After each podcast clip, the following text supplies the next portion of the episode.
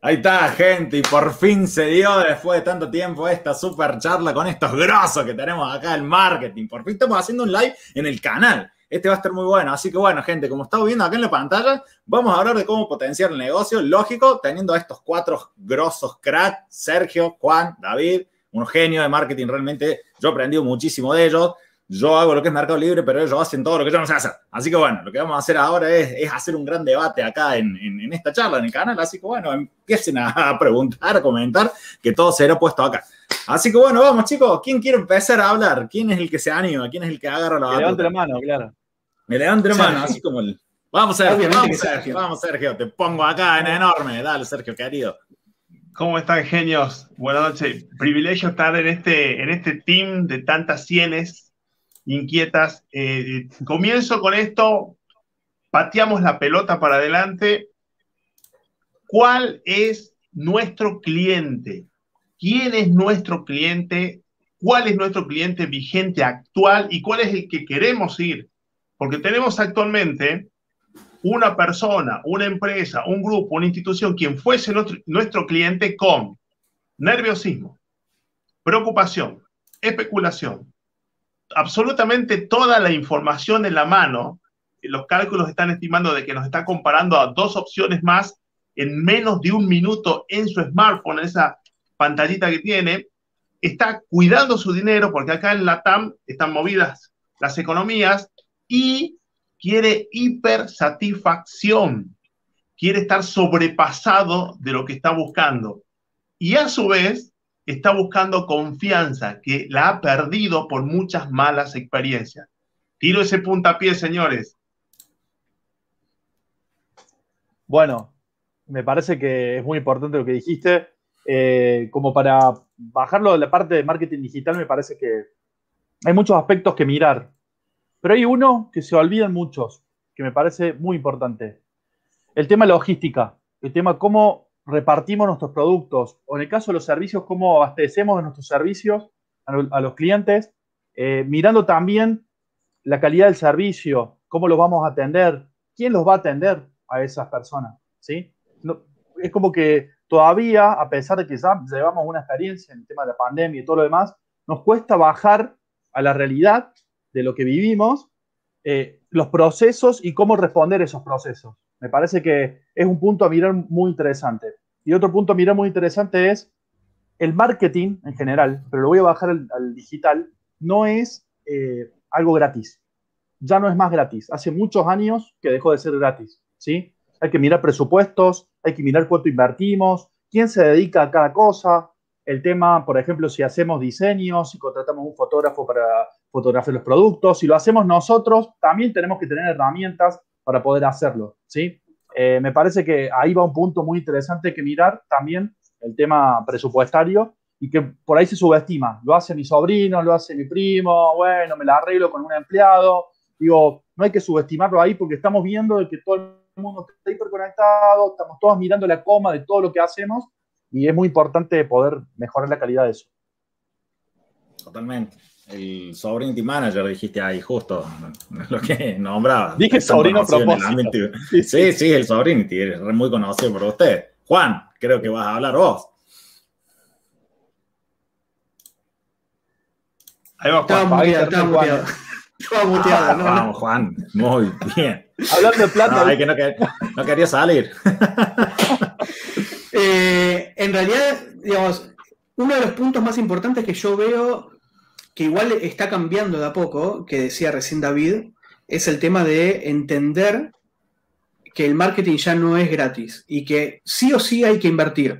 El problema, generalmente, y esto sucede en los países donde estamos recién empezando, desde mi punto de vista, a, entender el mundo digital como un negocio y no como un entretenimiento, que ese es, ese es un problema grave.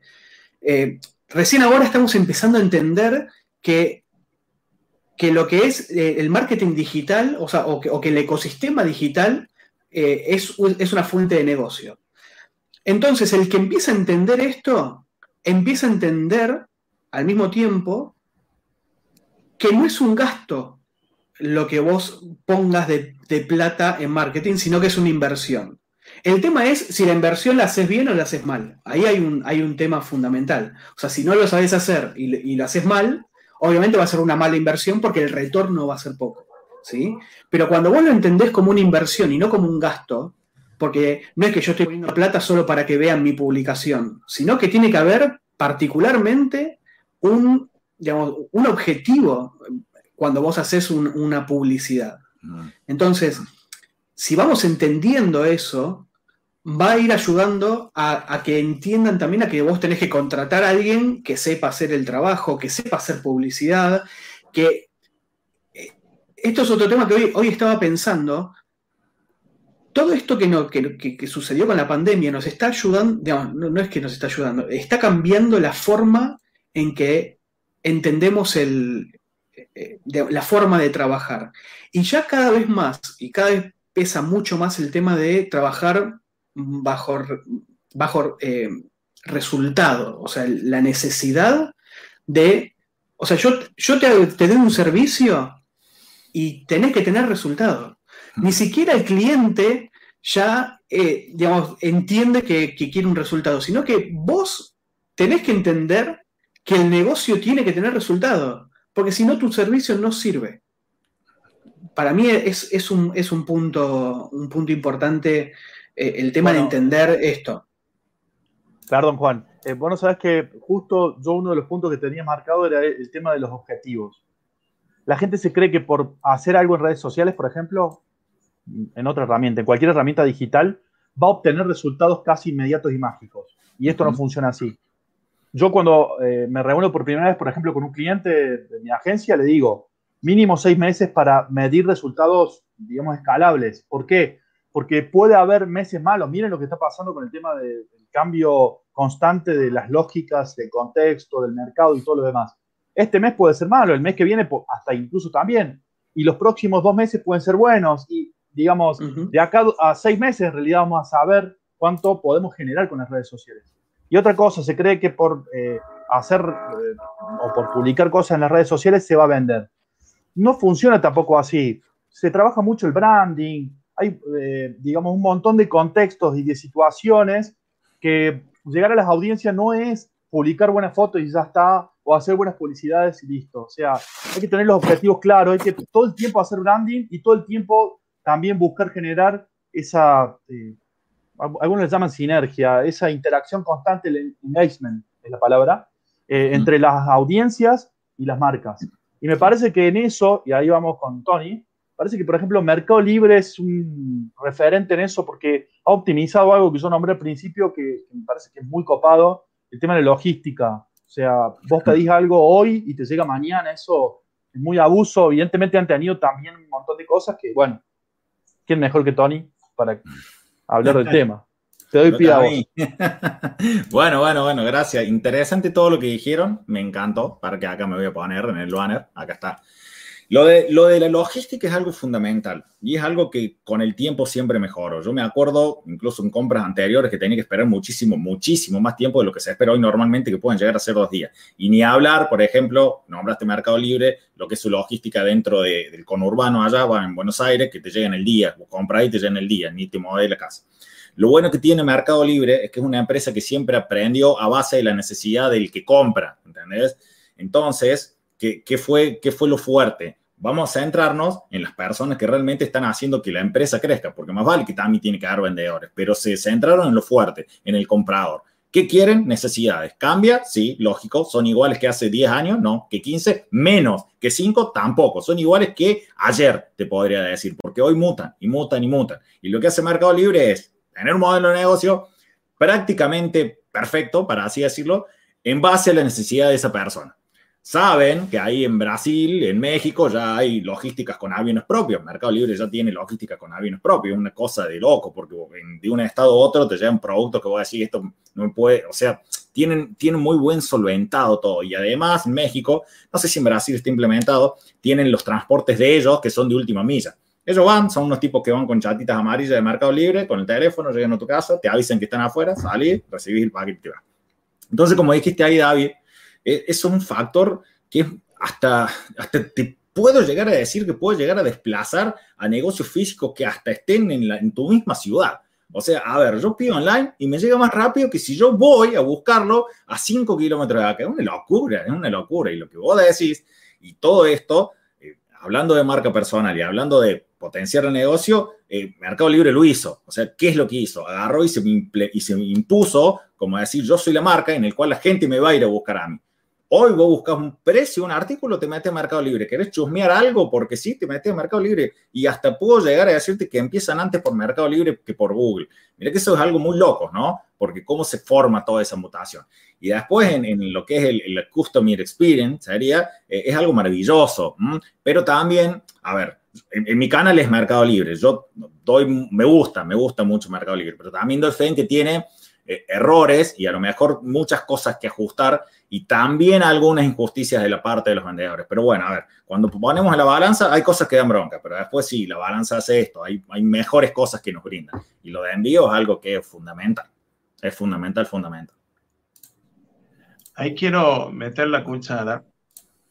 Son tiempos de que de proveerle al cliente soluciones fáciles entendibles, funcionales y extremadamente personalizadas a la necesidad que él entiende que le es primaria, que para él le es útil.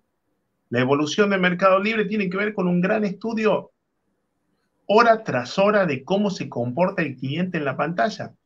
Y ellos tienen muy claro que están a un clic que el cliente se vaya.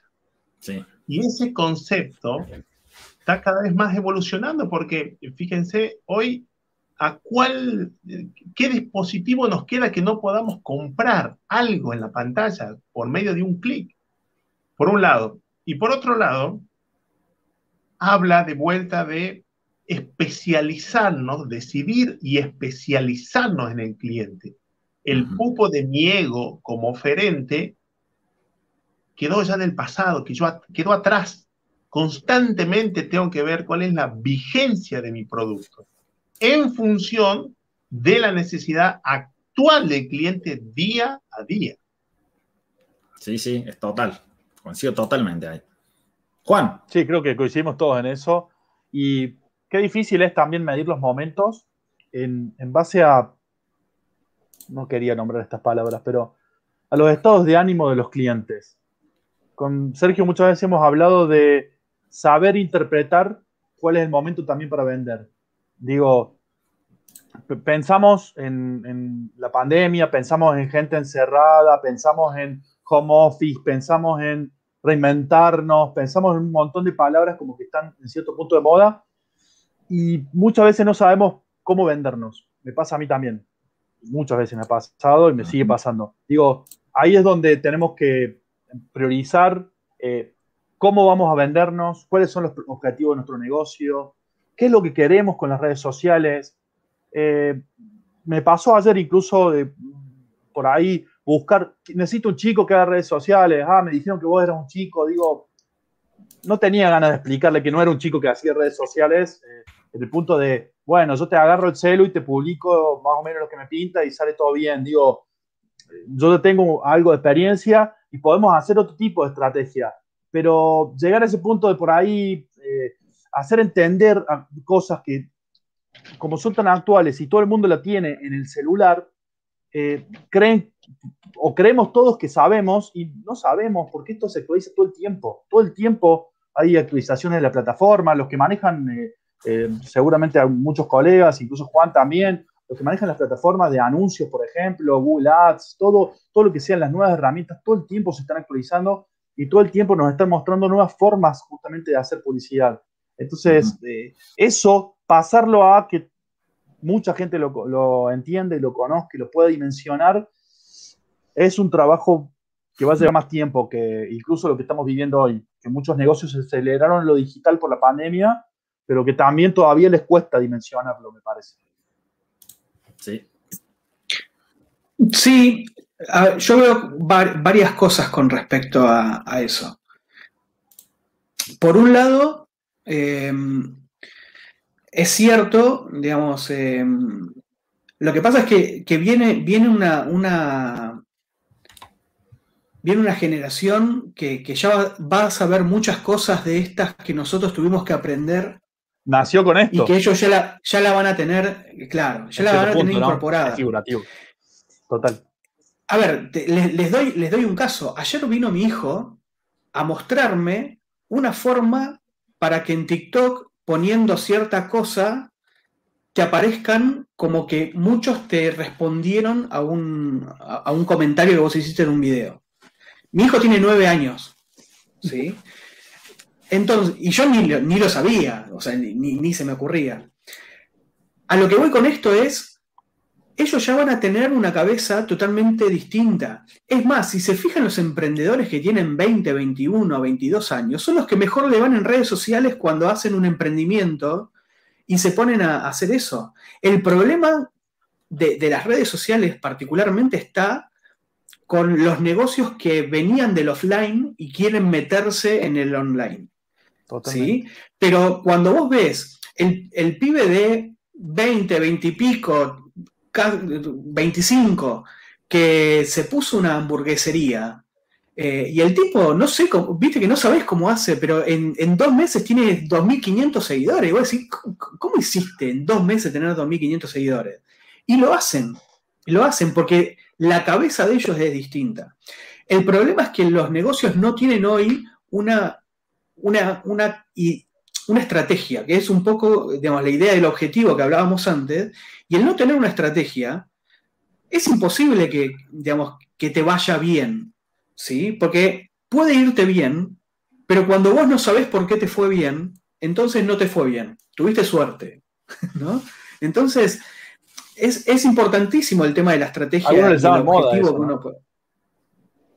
Claro, claro. Pero, pero las marcas, pasa lo que vos decías, o sea, es, bueno, manejame las redes, yo te lo doy, y piensan que porque vos le manejaste las redes, en tres meses tienen 10.000 seguidores, y ¿Cuántos hay que te dicen, yo quiero llegar a los 10.000 seguidores? ¿Para qué? Y te dicen, eh, eh, porque quiero el SoyPap. ¿Y para qué querés el SoyPap? A mí me ha pasado de empresa que me, dicen, yo quiero el SoyPap, y le decís, ¿pero tenés página web? No. y entonces, ¿para qué querés el SoyPap? ¿Para qué lo querés? Y yo siempre discuto esto. A ver, acá voy a entrar en una polémica quizás, pero siempre discuto el tema de cuán importante es el tema de los seguidores. ¿sí? Eh, para mí no es que sea importante o no, porque sí es cierto, eh, pero muy cierto, que vos cuando entras a, digamos, no sé, ves una publicidad y entras y vas al perfil y en el perfil tiene 100 seguidores y la verdad que no, te da mucha confianza. Y terminás descartándolo, o sea, entonces hay que ser sincero y sincerarse con respecto a eso y saber que los seguidores son importantes pero son importantes siempre y cuando estén dentro de una estrategia y uno esa estrategia la tenga planteada. Por ejemplo, a mí me ha pasado de, tener la estrategia con, alguien, de llegar a cierta cantidad de seguidores, que era un porcentaje de la gente que vivía en la ciudad de, ese negocio, y decir, bueno, ya, ¿para qué querés más que esto? Si acá lo que interesa, es, yo prefiero tener 2.000, pero 2.000 fidelizados y que de esos 2.000 yo sé que 200 por mes me compran, ¿entendés? Que antes que tener 10.000 y que no sé si les interesa o no lo que yo hice, si, o, si los tuve los 10.000 porque hice un sorteo de un televisor 4K y les encantó y, después quedaron. La verdad que no me sirve. Entonces, sí, con un objetivo, obviamente que tener 200 no te sirve, tener 400 quizás no te sirve, pero ya a partir de un número, si vos tenés un, eh, vivís en una ciudad, un, un lugar donde hay, no sé, 30.000 habitantes, 3.000 es el 10% de la ciudad. O sea, vos tenés en, digamos, de seguidores en, tu página de, Instagram el 10% de la ciudad. O sea, es una locura si te pones a pensar. Son, son cinco estadios Gran Rex. Mm. La gente no, no, está tomando esa dimensión. No está tomando esa dimensión. Eh, entonces, la estrategia y el objetivo es, es, fundamental. Y perdón, y acá, porque acá lo voy a meter a, Sergio y también a, Tony, digamos, en, la misma, en el mismo tema. Porque me parece que también estamos, estamos como muy casados con el tema digital, Y es cierto que con todo lo que está sucediendo, digamos, eh, hay, hay, un tema, pero también eh, está la, la parte offline, que es un poco la que, maneja, la que maneja Sergio, y hay una parte offline dentro de, de lo que es Mercado Libre. O sea, Mercado Libre, vos haces la compra online, haces, pero hay una parte offline que si esa, esa es la parte que si no está bien hecha, por más que vos quieras, o sea, por más que vos pongas productos y lo pongas al mejor precio, si vos tenés mal hecho todo el tramiterío que tenés que hacer, lo, que hablaban antes un poco de la logística, eh, sale mal y, ya no, no, vendiste nada. Entonces, eh, bueno, hablar un poco de eso, ¿no? me parece, de, también de qué cosas offline hoy también resultan importantes, más allá de, de, que la pandemia obviamente todo se va a tirar digamos, con la, con la pandemia, con, el encierro y este tipo de cosas, todos tuvieron que irse a lo digital y que al mismo tiempo quedó. O sea, más allá de, que después se, abra todo, quedó, me parece. Ahí, bueno, quiero más que nada los comentarios que lo estuve leyendo. Eh, Ceci, Nati, Eli, Vale y Alejandro y José, bueno, están comentando ahí espero que estén bien, bien ahí atentos lo que decimos, porque está muy bueno lo que, lo que explicaron los chicos. O sea, esto lo que está bueno es que es algo muy descontracturante, lo que siempre vienen viéndome, lo de este canal. O sea, estamos saliendo del mercado libre para hablar de otras herramientas realmente digitales que valen la pena. Eh, ahí, por ejemplo, me gustó este comentario que dijo acá José, dice, saber venderse es una cosa y otra muy diferente es la habilidad de adaptabilidad para seguir siendo vendible en otra cosa. Totalmente. Si yo lo segundo que citas no lo hago, pierdo, aunque sepa vender. O sea, yo puedo saber vender, pero si no me adapto, me pasan por encima. Esa es la, realidad. De ahí, perdón, Tony, ahí, yo le preguntaría algo a Sergio, por ejemplo. ¿Qué es saber venderse? Es bueno, ah, yo me lo pregunto todo el tiempo, pero creo, creo que la, respuesta la puede tener más Sergio, que es como más especialista en el tema. Dale, Sergio. Vamos al medio. Eh, hace unos 20 años, cuando ibas a un curso, bueno, eso devela un poquito alguna edad, ¿no? Dando vuelta. Eh, no hay ningún niño acá. el, tipo que te capacitaba, o, una mujer, te decía, ese hombre tiene su dinero, lo tiene en su billetera. Queda que usted tenga las artimañas necesarias para sacárselo al dinero y darle el producto. No importa si después el producto le sirve o no, después vemos. Eso eh, eh, me quedó muy marcado porque hace por lo menos unos 10 años somos menos tontos los clientes, por no decir otra cosa. Sí. Y hoy es imposible porque puedo ir a la par tuya mientras converso con vos en tu local físico estar conversando con tu competencia directa vía WhatsApp, por ejemplo, o estar dándole clic a un mensaje privado por Instagram a un oferente. Hoy saber venderse ya no es ser, ya no es plantear presión, ya no es engañar, manipular. Hoy quien manipula una situación de un cliente puede durar muy poquito porque hoy te puedo sacar una foto, te puedo filmar, me molesto en escribir en todas las redes posibles, ¿sí? Y finalmente puedes quedar marcado. Por un lado. Por otro lado, ya no son tiempos de, de hacernos los graciosos. Hoy son tiempos de cómo me vendo con coherencia, con integridad, con inteligencia, con audacia, con agilidad y con un producto y procesos extremadamente vigentes al cliente actual. ¿Y a qué me refiero con audacia? Audacia para decir todos los días, hey, mi forma de venderme todavía sirve, le, puedo ser útil a alguien, porque la verdad, y en eso eh, eh, me contagia o nos contagia siempre Juan, son tiempos de ser disruptivos primero con uno mismo, con el modelo de negocio, la forma de gestión diaria, y por otro lado, y ahí hago pausita para que sigamos conversando, me quedo mucho con el tema de estrategizar. David nos dice claramente, ¿cómo, cómo, cómo es hoy un buen vendedor? Es una persona que tiene planificado el desempeño comercial semanal, quincenal, mensual, trimestral, estacional, compara el mes anterior, compara el ciclo anterior, compara el año anterior en términos de promedio de ticket, cantidad de unidades vendidas, cantidad de líneas vigentes vendidas. Sí, Sergio, todo eso, sí, macho. Porque te tenés que ser profesional para hacerle funcional a un mercado que todos los días está cambiando. Y último punto, de vuelta, ¿cómo es hoy ser buen vendedor? Inspirar confianza desde el primer momento cero de contacto hasta el último postventa para consultarle cómo le fue con el producto. Perfecto. Sí, sí, mira, ¿sabes qué? Quiero agregar algo ahí. Eh, me gustó mucho todo lo que dijeron recién, hablaron, todos fueron para un mismo patrón, que es la celeridad en que la gente quiere conseguir ya implementar su marca personal o su negocio. Lo dijiste Juan, lo dijo David, lo dijo Sergio también en parte. O sea, construir una marca personal no se trata de solamente decir, bueno, yo quiero construirla porque sí, sin ningún fin, sin ningún, objetivo, y hasta podría decirlo sin casi ninguna otra visión que decir, yo quiero ser una marca personal. Pero para, frena, ¿qué quieres hacer vos? ¿Qué sabes hacer vos? ¿Por qué quieres ser una marca personal? ¿Por qué quieres que tu negocio sea o qué tenés de diferente para que la gente realmente se fije en vos? Entonces yo creo que más vale que de las habilidades que trae cada uno, eh, también es muy válido saber eh, para dónde, para qué lado más que nada yo quiero ir a potenciar y me va a hacer un camino dentro de todo más corto que si yo lo quiero, por ejemplo, para ir en algo que creo que debo hacer porque me parece que o se está diciendo que hay que ir por ese lado. Por ejemplo, una viralización.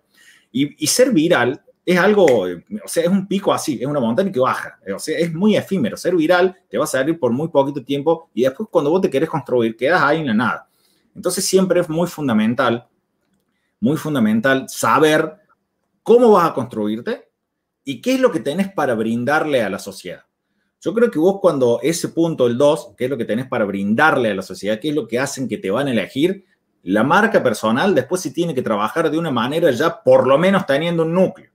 Es lo mismo que si yo tengo ya la bola principal y la tengo que decorar, a que si tengo la decoración pero no tengo la bola, ¿entendés? las piezas no van a encajar nunca. Entonces, de esa manera, teniendo ya mi base, mi fuerte y mi conocimiento, empiezo a buscar profesionales que me ayuden, que me ayuden en mi camino. Porque un error también muy grande de querer construir una marca personal es intentar hacerlo todo solo.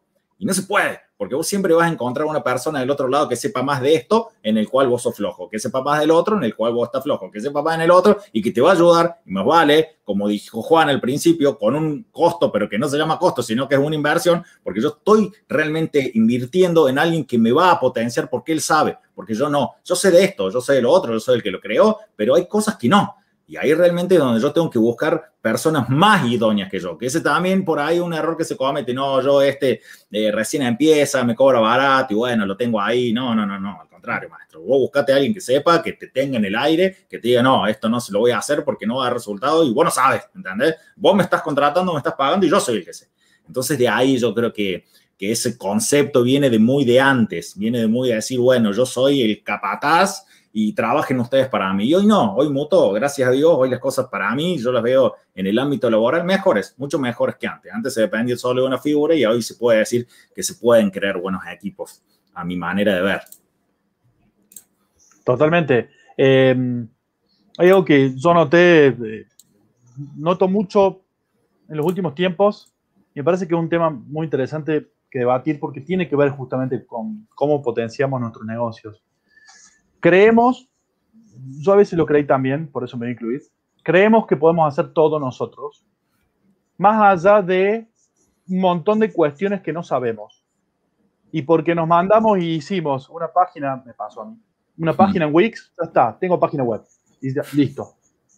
Me vendo así, comparto el link y lo pongo en las redes sociales y ya está. Y no hice ni medio paso que un colega me dijo, porque me lo dijo un colega, eh, no me agrada mucho lo que tenés en la página web, fíjate si te, pueden, si te puede ayudar otro colega, alguien que haga la página web, que la diseñe, que te haga un sitio web propio, pagar el hosting, bueno, digo un montón de cuestiones que tienen que ver con hacer una página web. Y ahí como que empecé a, empecé a dimensionar un poco más eh, esta profesionalización que queremos vender muchas veces y que eh, no es saber venderlo, por eso le preguntaba a Sergio qué es saber venderse no es saber venderlo como, eh, vender cualquier producto. Digo, saber venderlo es saber mostrar que nuestros conocimientos pueden generar resultados, en el caso de los servicios, en, mejorar los, eh, la, calidad de las ventas de los eh, clientes, si fuera ese caso, o la venta de productos, si pueden mejorar esa cantidad de productos que se venden. Digo, como que ahí el, em, muchas veces el emprendedor cree que es todista, eh, como que emprender es hacer todo yo. Y ahí hay una confusión, me parece. está bien que, que por ahí uno para motivarse crea que puede, con muchas cosas, pero digo, él cree que puede no siempre estar así, porque aparte no nos da tiempo para hacer todo. ¿Cómo hago yo para publicar, compartir, responder las consultas, hacer los envíos de Mercado Libre, a la vez manejar el canal y después hacerlo? Digo, es muy difícil. Diría casi que es imposible hacerlo bien como corresponde, estamos hablando, ¿no? Hay método brevísimo, escuchar ahí, lo dejamos a Juanche, este, con su sabiduría neta, ahí, dijiste algo muy delicado, David. Todo emprendedor en algún momento se encuentra con algún saber, algo que aprendió o algo nato y dice, de esto puedo hacer un negocio. Él se tiene que dedicar al corazón del negocio. Él se tiene que dedicar a esa especialidad que se llame un servicio o un producto, porque en eso es bueno y en eso necesita especializarse y profesionalizarse N veces continuamente ante la competencia. Nosotros en el 2018 hicimos un estudio simple aquí en Argentina, 300 casos, y nos dimos con que alguien tiene una idea en cualquier ciudad de Argentina y más o menos hay cuatro o cinco personas con las mismas ideas, los mismos recursos, los mismos anhelos. Entonces, no, no puedo parar de especializarme.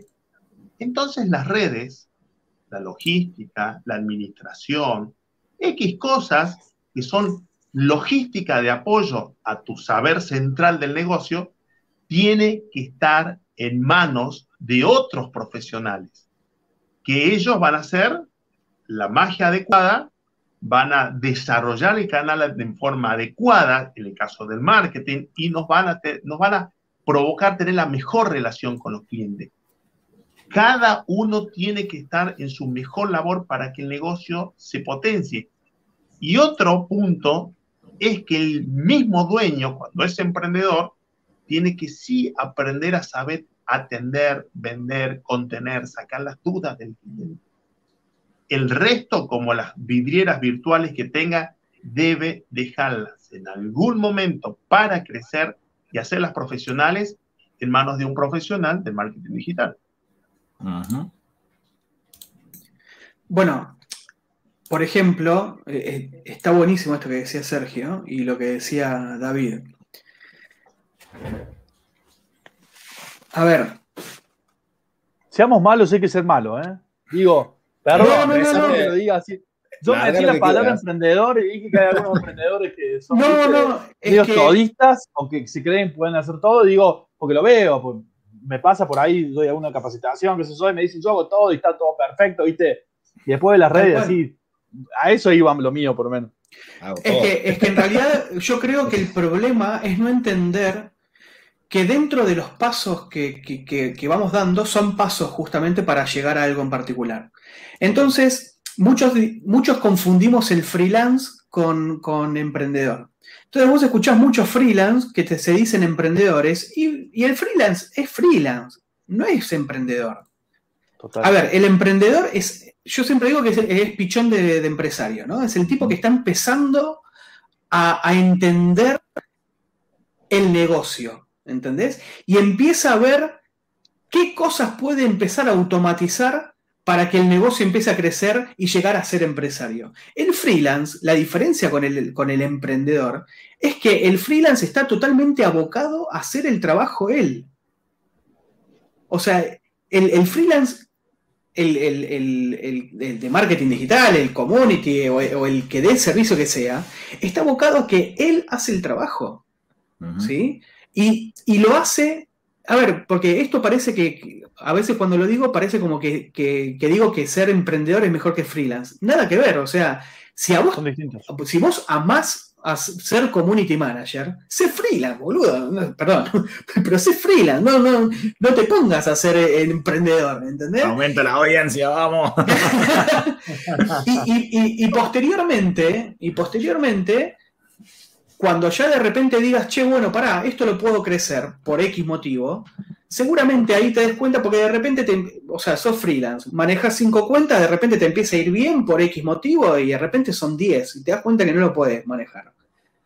Y contrataste otra, contrataste otro community que te ayuda y de repente no te diste cuenta, tenés 30 cuentas y esas 30 cuentas hace que tengas 4 o 5, digamos, do- dos community más, más, este, más diseñadores, más otra persona que te haga X Ujú. cosas y de repente no te diste cuenta y tenés un negocio y ya no sos un freelance, ya sos un emprendedor, no sos una empresa, pero estás camino a eso, si tenés la cabeza para darte cuenta que estás camino a eso. Sos una casi pyme. Claro, ex- exacto. Sos un, un- un freelance eh, mucho más profesional, digamos, entre comillas. Pero, pero me parece que, que- que el, que el emprendedor es eso, es el, el- el pichón de, de empresario entendiendo que hay ciertas cosas que, que- que las vas automatizando. Porque yo siempre digo, el emprendedor empieza a entender que, que tiene que sistematizar el negocio. Sí. Yo una vez escuché a alguien, le- y le- le- esto me parece genial. El tipo decía, yo conocí un, ti- un plomero que era un genio. Era un genio el tipo. El tipo vos le venías y le decías, mirá, se me rompió tal cosa. Y el tipo decía, no, pero el problema está en, el caño que pasa por abajo del piso, no está, no está ya el, el problema. Y el tipo iba así y caminaba, ¿viste? Y, y tocaba el piso, caminaba tres pasos, no sé qué, decía, el problema está acá. Rompía y estaba el problema ahí, el tipo lo arreglaba y lo hacía. Entonces lo que plantean, lo que, lo que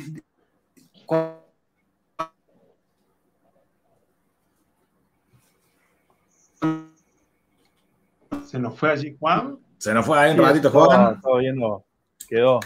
Encima estaba buena la. No, nos cortamos justo ahí. Bueno, dale, dale, yo Lo volveré. tiraste vos, Tony, para mí, ¿eh? Yo te- digo, un no sé si clic, lo- Para mí le acá. pausa. Ahí está. Te volviste, Juan. Ahí está, ahí está. Juan, No sé qué pasó. Eh, Te has congelado por lo frío. sí, Dale, no no, sé. Internet, Juan. Eh, entonces, lo, lo que planteó eh, eh, este tipo dice, en un momento el tipo empezó a crecer porque no tenía más, no tenía más gente. No tenía más gente para. no tenía, Pero para, no- Juan, no- nos perdimos la parte. Llegamos hasta que ¿Qué golpeaba el piso. Hasta que rompió. Golpeaba Bueno. el piso, por lo menos. Golpeaba el piso y te El tipo golpeaba el piso. era la, fa- la falla era exactamente ahí y la arreglaba. La cosa es que. Era un genio. La cosa es que le empieza a caer, eh, empieza a caerle laburo y el tipo ya no, no- le- digamos, eh, la vida física no le daba para, para hacerlo. Entonces tuvo que conseguir gente. Y el problema que tuvo es que el, el tipo nunca había, había generado un sistema de cómo él encontraba esos problemas. Entonces el trabajo que tuvo que hacer para, para hacer empresa es primero hacer un sistema para que su gente sepa cómo encontrar ese problema sin que nadie sepa, digamos, sin que vos lo veas ni nada por el estilo, ¿sí? Eso, hacerle un documento, eso, hacerle una capacitación, eso, hacerlo que lo entiendan los otros, y después supervisar que ese trabajo se haga como él lo, como él lo pensaba. Entonces, el tipo, si vos te fijas, tuvo que sistematizar todo un, un- un laburo para que pueda llegar a ser un emprendimiento y que no sea un plomero que tiene ayudantes. Ahí está la diferencia entre el, pro- el plomero con ayudante y el tipo que es un emprendedor. Sí, totalmente. Acá, miren quién entró, miren quién entró acá, que está con nosotros. Becker Tips. Becker Tips. Le vamos a mandar un saludo enorme, porque gracias a Nati nos conocimos todos acá. Sí, es verdad. Exacto. Por, por un nexo y un grupo que, bueno, no está mal. Pero bueno, un saludo enorme a Nati. Síguenla, síguenla, Natalia Becker, Marketing Digital. Bueno, tiene unas cuentas de Instagram, no me acuerdo bien cómo es, pero bueno, la buscan y la encuentran. Es una grosa total del marketing digital. Escribilo, Nati, escribilo acá, comentalo, así ya te llevas unos seguidores también más. Eh, así que bueno, gracias, Nati, por entrar a, a vernos. Eh, la madrina Ahí tenemos justo un madre. comentario, Jacqueline, que decía no se puede emprender solo o, o es muy difícil. Yo, Sí, por ejemplo, acá. veía eh, contratamos para, para hacer una, unas arreglos en casa un eh, herrero que la verdad es muy bueno y cobra un precio bajo para lo que cobra el mercado. Y conocemos a alguien de la familia de él, que el tipo hace él siempre el trabajo y tiene un solo ayudante. Y la verdad que por sus conocimientos y todo, y por lo bien que trabaja, le daría para crecer un poco relacionado con lo que contaba Juan. Le daría para crecer, no digo ser un gran dueño de una gigante empresa de herrería, pero podría ser una pyme. O sea, podría ser él y varios empleados que ayuden y que en todo caso hagan las cosas que él va armando, un poco como laburan a, eh, a otro nivel, otro tipo de rubros, ¿no? Y Sí. digo, hay algo que él, por algún conocimiento también de lo que él, él, digamos, planteaba, de, de por qué no lo hacía, algo que él, eh, hay algo que él no quiere delegar o no puede o no le interesa delegar, y hay algo que él también, como emprendedor, en este caso podemos llamarlo como un emprendedor, está bien y está contento con lo que él logra en ese momento, digo, o lo que está logrando ahora. Y digo, en la actualidad, por ejemplo, el trabajo de herrería es un trabajo bastante, eh, digamos, comprado o considerado por el tema de que muchos hacen arreglos y refacciones en las casas. Entonces, por un lado, tengo como dos lógicas. Por un lado, qué lástima que no puede crecer, que no puede emprender, que no puede hacer algo más, digamos, de, hacer crecer su empresa. Pero por otro, digo, ¿y si es feliz así? ¿Y si él, digamos, en base a su capacidad, puede lograr, en base a las horas que le dedica a su laburo, eso? Y bueno, que, como su, su zona de confort, digo, pero tampoco está mal la zona de confort. muy- También hay un- hay una cuestión ahí como que está mal vista la zona de confort. Digo, depende para quién, depende para la posibilidad de cada uno, porque el tipo no quiere ser jefe de cinco tipos más que lo ayuden a, a- a emprender o a crecer su empresa, digamos, y, y está bien así, como que ahí tengo un- una Sí. cuestión encontrada y me De- parece muy interesante también verla. De la zona de confort eh, se sale a patadas en el culo. Eh, escuché una vez y me pareció increíble esa frase. Porque realmente la zona de confort está totalmente, digamos, sobrevalorada. Eh, en el sentido de, es, es muy difícil por motus propio salir de la zona de confort. Siempre hay un motivo por el cual se necesita eh, salir de la zona de confort, pero hay un motivo por el cual se sale. Eh, pero no, El famoso y- yo vendo y, todo y me voy, digamos. O sea, ¿qué te lleva a vender todo? Hay muchas preguntas que Exacto. responder. Ujú. Exacto. Lo que pasa es que la zona de confort a veces, digamos, e, es esa, esa patada en el culo que, de la que hablábamos recién, puede darse, digamos, a cuentagotas o puede darse por algo, por algo puntual. ¿Sí? Sí, puede darse que vos saliste de la zona de confort porque estabas en un trabajo hace 15 años y estabas en un puesto súper y de repente un día para el otro te dijeron, ¿sabes qué? Ya no me importa más tenerte en la empresa y te mandaron a otro lado. O Mm. puede darse que estás durante 15 años en un lugar y que todos los días es una gotita más que cae, que vos te estás pudriendo y pudriendo y pudriendo, y hay un día que rebalsó el vaso y vos dijiste, se acabó. Sí. Dije, el, el famoso basta del coaching, digamos, el famoso eh, se, se terminó, digamos, el punto de inflexión. Sí, la fuerza Pero, tal cual, tal cual. Pero sí, está, está como sobrevalorado el tema de, de, de la, de la zona de confort y de ciertas cosas, del, si vos querés podés, si, digamos, hay, hay- hay muchas cosas que hay que empezar a, a bajarlas un poco a tierra Sí. para poder entender y hacer- digamos, de, de hacerlas, de hacerlas reales. Yo no digo que estén mal, ¿eh? Lo que digo es, busque- busquemos la forma de que esos mensajes sean lo más real posible Sí. para que particularmente no, te, no se lleven un fiasco. Eh, hace, hace poco hablamos en el, en- en el grupo de esto de, eh, vos le podés decir a un burro que puede saltar, digamos, el- la, la Mm. cerca como un caballo, eh, y lo que va a hacer, o sea, vos lo podés motivar durante dos semanas, pero el burro cuando vaya se va a dar la cabeza contra la cerca. pero porque no puede, o sea, y, y no pasa nada, no, no- no pasa nada con que no pueda. Eh, para mí la frase más importante para estas cosas es eso. Y si no sale, no pasa nada. Total. O Se sea, aprende. El Tal tema, cual. mira, lo que me gustó ahí es como dij- dijeron de la zona de confort es lo siguiente. A ver, David, esto es justamente lo, lo que nombraste vos recién. Acá en la zona de confort está porque estamos en realmente en una zona, para así decirte, de lo que trata esto, de negocio y lo que sea, que es recontracapitalista. Si mejor te va monetariamente, sos el más grande. Entonces vos decís, a ver, para, sí, está bien, visto de un lado, de lo económico lo lograste, pero ahora eso te complementa, porque a lo mejor la otra persona que vos decís, no, hacelo, hace como yo para tener lo que tengo yo, no quiere eso. Y ese es el gran error que pasa. Muchos están diciendo, hace como yo para tener, y si yo no sé lo que quiere la otra persona, no todos, incluso hay, hay un muchacho muy copado de México que dice, bueno, tenés que tratar a las personas como te gusta que te traten a vos, porque a vos te gusta que te traten de una forma y a la otra otra. Y en este caso es igual, porque la otra persona no sé si quiere lo mismo que yo. Entonces uno por ahí se cierra tanto en, en, el ego, en el éxito que uno está logrando, o si no, pero en la forma que hace las cosas, que cree y piensa que del otro lado están esperando lo mismo o quieren lo mismo. Eso en, respecto a la zona de confort. Y ahí, Sergio, te voy a dar un pie, porque esto me parece que vas a seguir vos fomentando más esta planta que te voy a la dejar. Magia. La magia. Lo que se dijo del herrero, vos sabés, yo tengo un amigo que es igual. O sea, vos, David, es un tipo que contrata a un empleado y ¿qué es lo que pasa? Es tan buen artesano que el empleado no, no puede hacer esa mano artesana. Entonces, ese es el gran dilema con el artesano.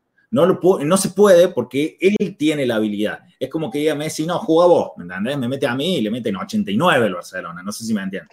Entonces, eh, cuando, cuando alguien de esa índole, hablando en trabajo, no se puede reemplazar tan fácilmente, no significa que no haya, es muy poco probable incluso que esa empresa crezca. Y más que nada pasa, porque vamos a hacer una realidad, en trabajos operarios, en decir, de trabajos forzosos, por ahí no tienen la, apertura en lo que es lo digital. Están siempre que se criaron, por ejemplo, trabajando de, una manera que es más mecánica, más manual, y cuando quieren incorporar lo digital se les hace muy difícil. Y más aún cuando tienen que incorporar otra persona también que haga algún trabajo similar. Entonces pasa esto de acá. Eh, una persona que o sea, un oficio más que nada, no una persona, de todo eso, que es muy difícil escalar como se puede a lo mejor escalar en otro, porque es muy raro que vos digas, no, voy a ir al centro de herreros y voy a elegir un herrero que me venga a hacer las cosas. Y está el dueño, que es el mejor herrero, y te dice, no, pasa, elegiste 15 herreros, estos van de noche, estos van de día, estos son altos, estos trabajan mejor, estos trabajan peor. Entonces, al no haber eso, eh, el modelo de negocio se tiene que adaptar. O sea, la persona que agarra un modelo de negocio así también se tiene que adaptar, porque si no, no, puede seguir un parámetro. Pero bueno, eso es todo. Y Sergio, yo creo que ahí, ahí tenés un buen, un buen modelo de negocio es eh, claro. Gracias a, los tres. El, modelo de negocio, y termino la frase de David, es todo. Hmm. No puede haber un, negocio sin estrategia. A nosotros aquí en la consultora no ha sucedido trabajar con firmas de, muchos ceros o trabajar con gente que comenzó en la cochera. Recuerdo un caso de dos albañiles, compañeros de trabajo, que eran muy hábiles con las aberturas de aluminio y empezaron a hacer de a poquitito aberturas y las aberturas eran buenas y en un momento se acercaron y me dijeron, sí, Sergio, nos das una mano, nuestra abertura sabemos que es buena, el resto no lo sabemos. Es necesario primero, tratar de estandarizar un poquitito las cosas, tratar de ordenar, de procedimentar de a poquitito, de a poquitito, no es fácil.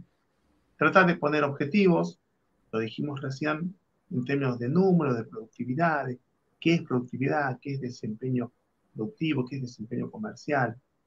Y por otro lado, tener la mente muy abierta, que no todos lo tienen, insisto, en las estructuras muy grandes, corpos o en negocios pequeñísimos, de alguien más tiene que hacer lo que yo hago, debo enseñarle algo o debo tenerle, debo tener un asistente, porque si no voy a estar en una pecera, voy a estar en, la, carrera del hámster, dando vueltas sobre una ruedita, rogando no enfermarme, rogando, o mejor dicho, pensando en no tener vacaciones, pensando en qué va a pasar ese día que no puedo ir a laburar por X motivo, no sé, tengo una obligación en la escuela de mi hijo, cuestiones sanas de vida.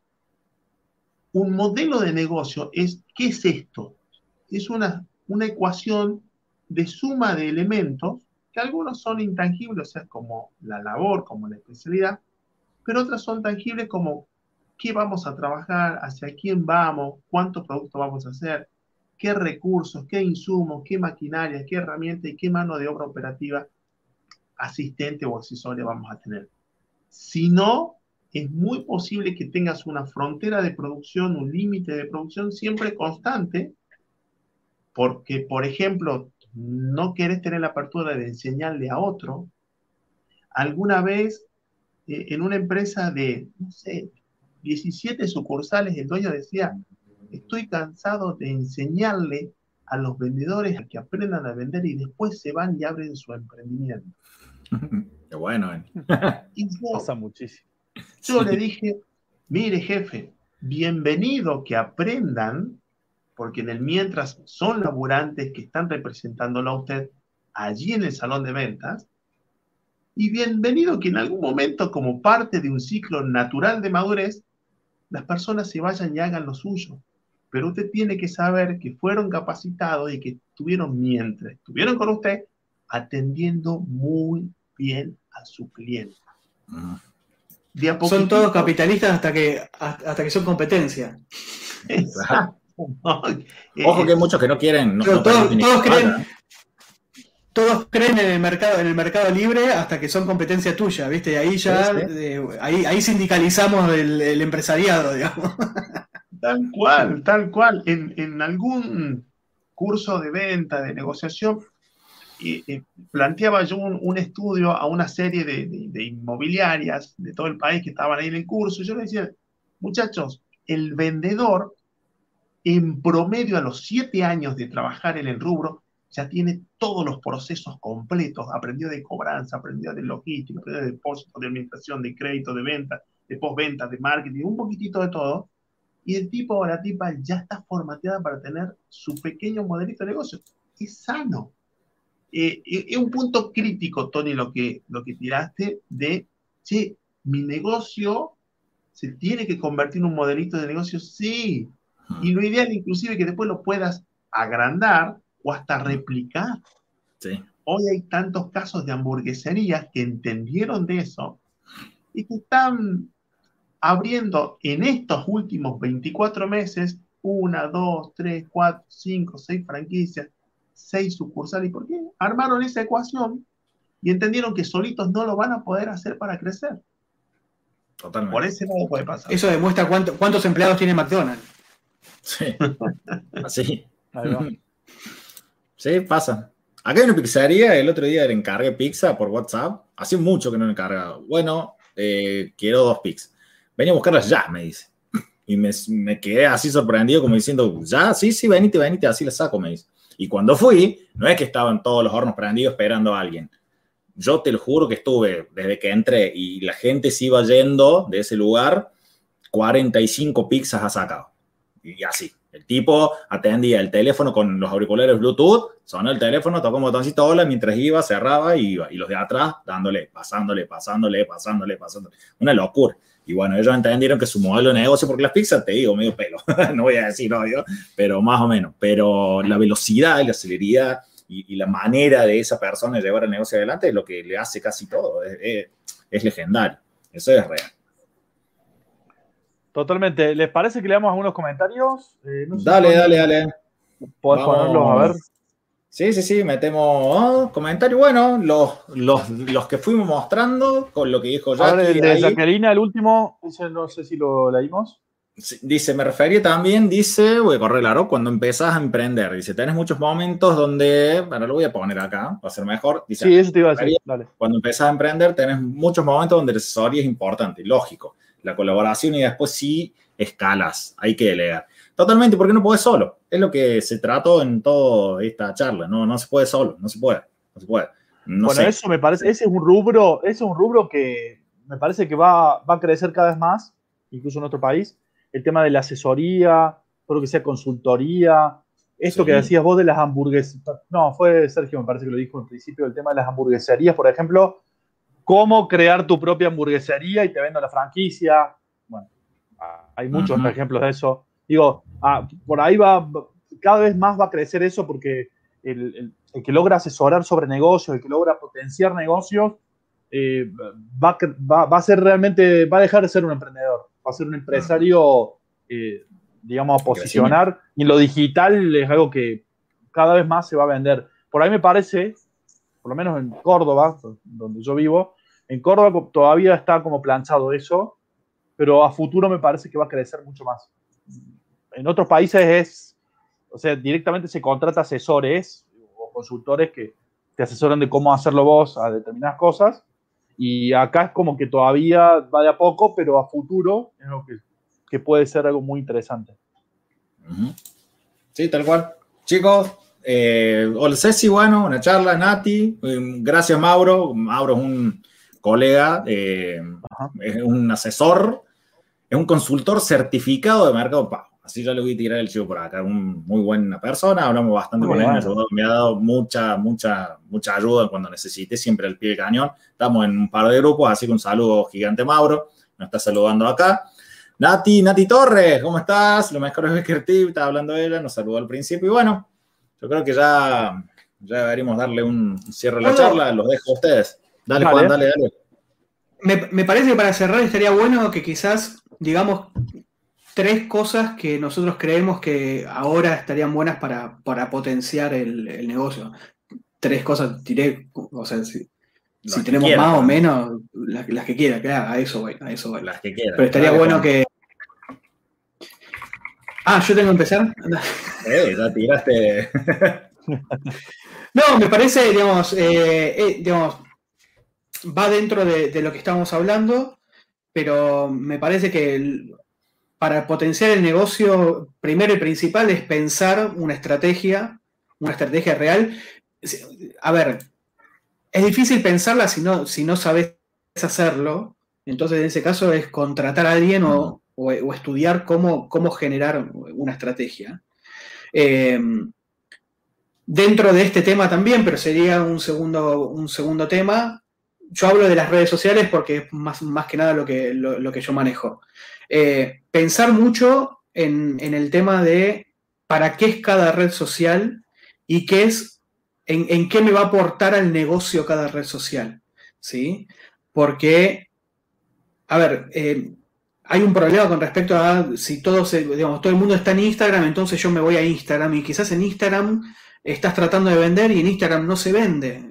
En Instagram es para otra cosa. Es más, para vender te sirve 10 veces más Facebook que lo que te sirve Instagram. Pero no entiende la gente eso y no quiere estar ahí porque entiende que en Facebook la gente está, la que la gente que está es vieja. Y Sí, vos decís, ¿y quién, te pensás, ¿y quién te pensás que tiene la guita para comprarte? La gente vieja, no la gente joven. Pasó de moda, Entonces. Pasó de moda. Sí. claro, ya fue. claro. y Facebook tiene Pero- todas las herramientas habidas y por haber para que vos vendas y, e Instagram no. Entonces, Instagram es más para una estrategia en donde vos mostrás X cosa, donde vos fidelizás de alguna forma, y Facebook es la herramienta, digamos, la red social perfecta para vender. Es más, si yo tuviese una juguetería, yo, no sé, hago en Instagram, muestro el producto y muestro cómo lo usan mis no sé qué, y muestro tips y muestro no sé qué, y la campaña de venta la hago en Facebook, que es donde están los padres de los pibes que me compran el juguete. Bien, ¿Entendés? claro. Entonces, ese tipo de cosas me parece que son la- las más importantes a, a tener en cuenta con respecto a, a- a las redes sociales. Pensar cada red social para qué sirve e enfocarse en cada red social en lo que sirve. ¿Sí? Y- y Juan, Entonces, YouTube, ¿cómo lo ves? YouTube me parece, a- sí, es que a mí me parece que de a poco las empresas van entendiendo. Sí es cierto que quizás eh, es difícil para una empresa que, que, digamos, que hace productos y que vende un producto físico el tener un, digamos, un canal mostrando algo en particular, pero es creatividad. eh, mostrando cómo se usa, mostrando otros cómo lo usan. Eh, yo siempre digo que el humor también te lleva a lugares que uno ni, ni- ni lo puede imaginar y las empresas todavía no están explotando el humor como pueden, pueden hacerlo tranquilamente. Pero Mm.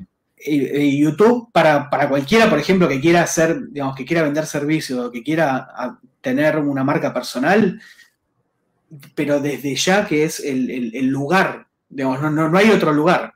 Es más, yo, repli- digamos, yo siempre digo, hagan videos, porque desde los videos es donde ustedes van a después disparar todo el contenido que va hacia todos lados. Si yo hago un video de YouTube de 40 minutos, lo que va a pasar es que yo después voy a tener un montón de videos de nuggets, por ejemplo, para Instagram, de, de, digamos, de ideas que puedo sacar del video para, para posteos en Facebook. Es, es, increíble y hasta mismo puedo subir el video después a TikTok porque hoy prácticamente mucha gente baja los videos de, de YouTube a TikTok y lo hacen en partes y eso hace que haya una retención del público dentro de la aplicación, por lo tanto entienden que lo tuyo es bueno, o digamos, es, es un mundo, pero todos los que puedan hacer videos, que lo hagan. Se largan a hacer videos, todos los que están acá, todos los que están acá se ponen ya a hacer videos. Acá, acá tengo acá un comentario. Ahí, ahí siguen ustedes, chicos, solamente estoy. Este, este muchacho, Alan, es un crack. O sea, de, mercado libre, si, vos, si yo te digo Messi, Maradona, está en el medio de los dos. Este tipo eh, ha crecido mucho, eh, ha tenido un crecimiento muy, muy grande este último tiempo y sabe muchísimo. Ella juega en las grandes ligas ahí siempre me hincha las pelotas con esto que dice el mejor administrador de la TAM del mundo, bueno, del grupo que tenemos de vendedor. Así que un saludo grande, Alan, gracias por estar acá, te estamos metiendo acá en, imagen, por fin vimos tu cara más allá de la foto de perfil, es un crack. Dale, David, te meto a vos. Ahí estamos. Bueno, eh, a ver, te voy a bajar a palabras para hacerlo más simple. Después hay mucho para hablar y, y por ahí para debatir. Incluso podemos hacer nuevos temas sobre cada uno que voy a tirar. Me parece muy importante el FODA, que son los que no lo saben, lo deberían googlear, pero se los digo rápidamente. Fortalezas, oportunidades, debilidades, amenazas. Lo hice yo con mi empresa, con mi agencia, y me está resultando muy bien. Estoy haciendo cosas nuevas que no hacía gracias a eso. Hacer autocrítico principalmente y además ver oportunidades y también ver qué hace la competencia, qué hacen las otras agencias, freelancer y demás. Eh, me parece que el tema de los públicos es fundamental. Entender que no hablamos a un solo tipo de público, sino que hablamos a distintas audiencias, distintos tipos de públicos. No nos referimos a uno, sino nos referimos a uno que usa el celular y las aplicaciones de las redes sociales que se vinculan con nosotros, que no siempre es el cliente tipo, puede ser un cliente tipo. Se congela. David. Sigo yo, el cliente tipo. No siempre está Vuelve a volver. Ahí está lado, dale, dale. el cliente tipo. Quedó en cliente tipo. Ahí está. Y bueno, para la foto. Y el tema. Quedé por la foto mal. Bueno, eh, y el, el tema de las competencias. Ver bien las competencias. Fundamental. Muy fundamental. Estudiar las competencias, ver qué hacen, en qué nos podemos diferenciar, eh, qué podemos trabajar incluso en sinergia. Ahora que tenemos el tema de la, de la pandemia hemos descubierto que también se han hecho trabajos en conjunto entre empresas que son competencias, normalmente han logrado cosas muy interesantes y se han armado hasta nuevos públicos. Digo, ahí es donde hay que trabajar bastante bien a futuro y bueno, eh, me parece muy interesante eso. Doy pie al que sigue. Me lo meto a Sergio acá en el medio. Oka, eh, estaba anotando algunas cositas eh, ya durante la charla y, bueno, invito al, cuaderno y lápiz. número uno, número uno, permanecer en la mente de tu cliente, permanecer en la mente de tu cliente. Vos verás si es un folleto en el diario de los domingos, en la sección económica, porque te acercas a contadores, si es una red social como Instagram, por ejemplo, que mencionábamos, si es el automegáfono a la siesta en tu ciudad o pueblo, porque esa es la costumbre de tu cliente de recibir información, si es tener 10 minutos en el programa de radio central del pueblo o de la ciudad. Debes estar en la mente del cliente extremadamente con funcionalidad, servirle a él, no a vos, a él. Con integridad, con autenticidad, la gente quiere ver qué pasa en el emprendimiento, detrás del logo, detrás del cartel, quién está y qué le sucede durante todos los días. Y si puede ser humano, me tomo lo que dijo Juan, microvideos, está hablando de eso, estamos buscando autenticidad. Punto número dos, obtener las mejores manos para el trabajo. Si necesito que un especialista potencie mi vidriera virtual, deberé ir, por ejemplo, a una agencia o a un community que él va a saber hacer. Si necesito alguien que me dé una mano con el delivery, pues también tendré que recurrir a algunos especialistas. No lo puedo hacer yo. Punto número tres, cuidar los recursos. no debemos enamorarnos con el negocio, debemos enamorarnos con la pasión de conocer cada vez más al cliente de mi negocio. Administrar con números. Es necesario presupuestar, definir productividades de venta, comerciales, semanales, quincenales, mensuales, trimestrales, semestrales, anuales. Las que fuesen que te van a pedir, te van a, mostrar ese tablerito del auto que vos necesitas ver todos los días a las 7 de la mañana dos horas antes que abra tu competencia. Mm. Punto número cuatro, buscar financiación. Hay un sinfín de maneras, yo sé que está muy difícil, pero también hay que estar dando vuelta por algunos espacios, fundaciones, organismos del Estado, bancos que por allí dan una mano a algunos emprendedores y de pronto hay algunos planes sin intereses o sin tasas o a devolución cero. Yo sé que es difícil lo que estoy hablando, pero sucede en Argentina y acá en Latinoamérica. Punto número cinco y final, estar preparado para adaptarse a cualquier cosa. Estate preparado para los planes B si tu rubro, tu negocio, tu línea de producto o la necesidad que cubrías ya no está vigente. Vamos a sobrevivir y a ganar aquellos que estemos adaptándonos continuamente, casi que los productos y los procesos, o sea, las tareas para producir el producto o tareas para comerciar, si no lo produzco yo, están todos los días en una corrección, en una mejora continua, de a poquitito, de a poquitito, parcial, granular, como lo decíamos hoy con los chicos, de a poquitito, pero siempre mejorando. ¿De qué mejor manera puedo hacer las cosas? ¿De qué mejor manera puedo ser eficiente? Allí los cinco puntos. Perfecto, Sergio. Eh, toca a mí. no sé qué decir. con todo lo que dijeron. no sé qué decir, me voy, chao. Yo lo que creo particularmente, yo veo, porque, a ver, en, tips yo lo llamaría más que nada una acción, que sería un, potenciador del negocio. Muchos mueren en las ideas, muchos quedan en las ideas, muchísimos quedamos, me voy a incluir.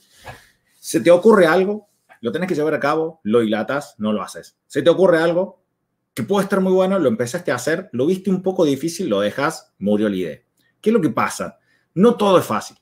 Entonces, eh, no, no, poseer la capacidad de, de, seguir remando, por lo menos para empezar a ver un resultado, porque muchos también lo, lo, cortan ahí a la mitad del proceso. Si si quiero ver el resultado, si por lo menos puedo llegar a ser positivo.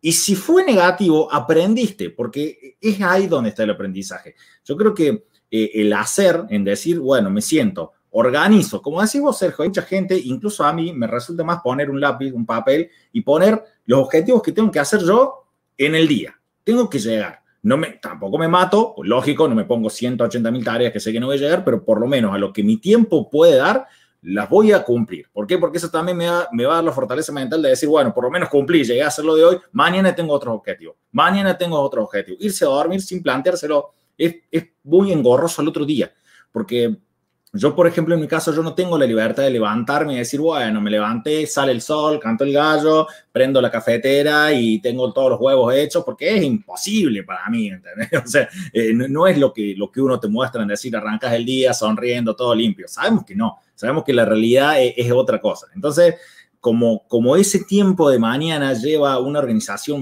más rápida, digamos, más precoz, que no te va a dar el tiempo de decir, bueno, me relajo, me siento, siempre es necesario por lo menos tener planificadas esas cosas de antemano. Y no te digo a la noche sentarte, pero lo puedes hacer un día anterior, lo puedes hacer en la semana. Pero siempre y cuando el objetivo sea claro. Porque si uno tiene un objetivo o una razón de, y, algo que me resulta mucho es decir, bueno, por ejemplo, hasta fin de mes tengo que haber logrado esto. Entonces me pongo unos objetivos a mediano plazo. Después largo, sí, más vale que lo, los tenemos todos. Pero vamos a empezar a cumplir los pequeños, porque si yo me, me, pongo de una, a ver, quiero ser el vendedor más grande de Mercado Libre, quiero ser el youtuber con más seguidores que habla de Mercado Libre y lo quiero para el año que viene, probablemente si no lo haga me frustra. Entonces vamos viendo, vamos analizando las estadísticas, seamos dueños de nuestro negocio, porque esto también YouTube es un negocio, detrás de, de todo lo que se ve es un negocio, y vamos a analizar realmente, vamos a hacer, vamos a hacer ese frene y, analicemos cómo va, a qué rumbo va y si realmente lo que estamos haciendo tiene un efecto positivo y si no, hay que cambiar. Entonces, eh, tip como adaptabilidad, tip como reacción, como procreación, para así decirlo, como para ser muy, muy, muy, muy rápido, digamos, al momento del cambio. una palabra ahí que me quedó media floja, pero, pero yo creo que eso es lo que tiene que tener todo una persona al momento de decir, bueno, a ver, yo estoy llevando a cabo un negocio, hasta acá puedo llegar, tengo que seguir para allá, tengo que seguir para allá, tengo que delegar para allá, tengo que hacer todo, pero sentarse a pensar, sentarse a analizar su negocio es algo tan, tan, pero tan importante como desde el primer momento que diste el paso para el mismo. No sé, muchachos, yo creo que no queda Creo que ya no queda más nada que decir. Este es un momento para la música. Qué lástima. Sí. No tenemos, música, pero podemos de... poner acá. Pará, pará, pará. Sí, dale, dale. Por favor, por favor. Lo queremos hacer en el comienzo. Dale, dale, Juan. De, de, música. Vamos, Juan. al cierre. Eh, Cerramos con la completa. A ver si lo puedo poner, Juan. No, a ver, dale, dale. No, dale. no, olvídate, no voy a, no voy a tocar, ¿eh? No, Juan. Prometemos No, pronto No, el músico del grupo tocando Mirá. un tema de arranque. ¿vale? Listo. Hasta hasta ahí para que se queden con ganas. Eh, No eh, se pueden quejar, hasta música les dimos. O sea, está. Acá tenemos a la gente que más. comenta. Eh, bueno, Juan, ya te tenemos lo próximo. a Poner, vas a hacer vos la miniatura que le hizo Juan, buenísima del video. Juan tocando en live. Así que bueno. o sea, Yo decía que la cuenta regresiva toque, Juan. ahí. sí, que entretenga. Sí. Eh, nos, vamos a, a darle el permitido llegar más tarde, mientras Juan entretiene. Eh, faltaría, Claro, faltaría la próxima estar tomándose alguna de esas latitas Claro. que vamos a ir mostrando. Sí, flojo, flojo, pero bueno, hay, hay un Tony, que también se llama Tony, ciberemprendedor, que hace eso, hace unos live y el tipo siempre prueba cervezas artesanal. Es un buen canal de YouTube. Ah, es eh, otro Tony. No sos vos. Otro Tony, sí, otro Tony. No, ese Ah, pensé Tony que era es otro Tony. perfil tuyo, digamos. No, no, no, no, un Tony, un Tony, Tony. Tony cervecero sería. ¿Sabes lo que hizo? ¿Sabes lo que hizo muy bueno? Eh, eh, le hace los live y le pone Tonight. Tony Git. Lo clavó eso, me cago. Porque cuando quería hacer Sí. live quería meter eso. Ya está. Así que bueno. Bueno, gente, gracias, gracias a ustedes, chicos. Muchas gracias a todos los Gracias a comentarios. Excelente. a los comentarios. eh, los dejo Y ahí. gracias-.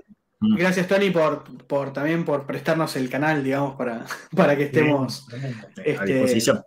también A los que entraron recién lo, lo vamos a compartir a la grabación, la vamos a compartir después, obviamente, para que lo puedan ver. Vamos a viralizarlo en el canal. todas nuestras redes. Sí, sí. Chicos, bueno, de las redes de los chicos, de los muchachos acá, eh, bueno, en todo el transcurso de este video va a quedar colgado en el canal. Eh, Juan H. Online, tenemos a Juan, tenemos a Sergio Tolavese, Instagram, lo buscan ahí, como estoy poniendo, arroba Tony Tamone y David Scabus. Ese lo vamos a dejar un ratito más, porque hasta que lo copien, ya saben. sí. Eh, ya Juan te recagó feo. Sí, sí, Juan te dijo, ya. Pero Siempre hay bueno, cosas es un para mejorar. Eso está bueno. Siempre, totalmente. Siempre. De hecho, me ven con claridad porque a mí Juan me, me instruyó con el tema de tener eh, un poquito más de iluminación. Así que. Totalmente. eh, eh, Sí, y, y hoy escucho, no la tengo. escucho las críticas, ¿eh? No soy como otro que no escuchan. Yo escucho las Ah, no, no, ni hablar. Es, eso que, te- que se, mm, se ponen así, que no quieren escuchar nada, que se les saben todas, no existe, no existe acá. Así que bueno, chicos, mil Cállate gracias a ustedes. Sí, cállate. Pronto la No, segunda puntada. Lo sé todo mal. En Así que breve bueno, le metemos, de una. haremos otra, así que bueno, gente, muchas Genial. gracias por estar a todos. Muchas gracias a todos los Muchas comentarios, por el apoyo. Nos vemos. Chao, muchachos. Nos vemos.